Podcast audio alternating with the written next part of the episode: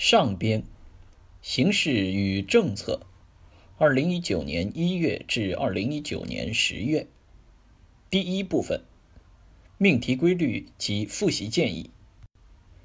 二零二零年全国硕士研究生招生考试思想政治理论考试大纲规定，形势与政策部分考察的主要内容是中国共产党。和中国政府在现阶段的重大方针政策，年度间及二零一九年一月至二零一九年十二月国际国内的重大实事。从二零一零年起，形势与政策每年有两道单选、两道多选，共六分，即题号为第十五、十六题和第三十二、三十三题，其中。国内部分与国际部分平均分配，即分别有一道单选，一道多选。但是要提醒同学们注意，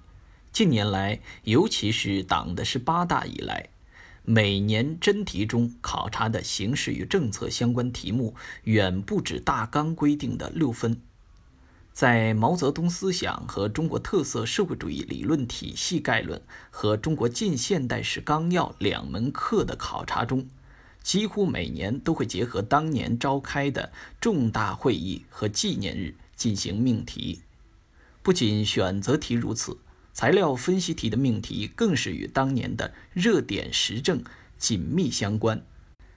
因此，同学们在冲刺阶段。应该对全年时政进行梳理，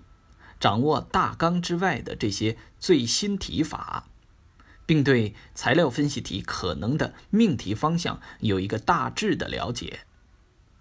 本书上边形势与政策在内容编写方面基本上是按照时政事件的重要程度排序的，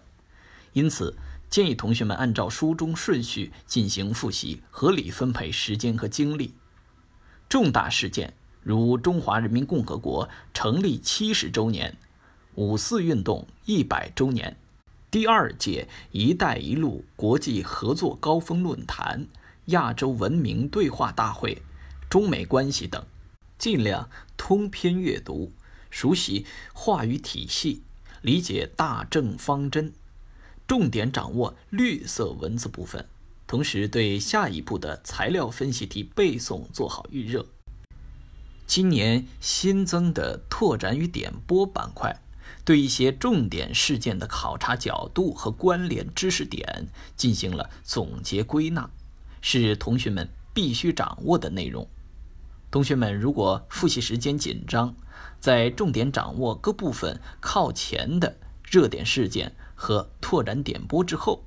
其余内容可以通过直接做练习题来反推可能命题的关键句、关键词，并进行重点把握。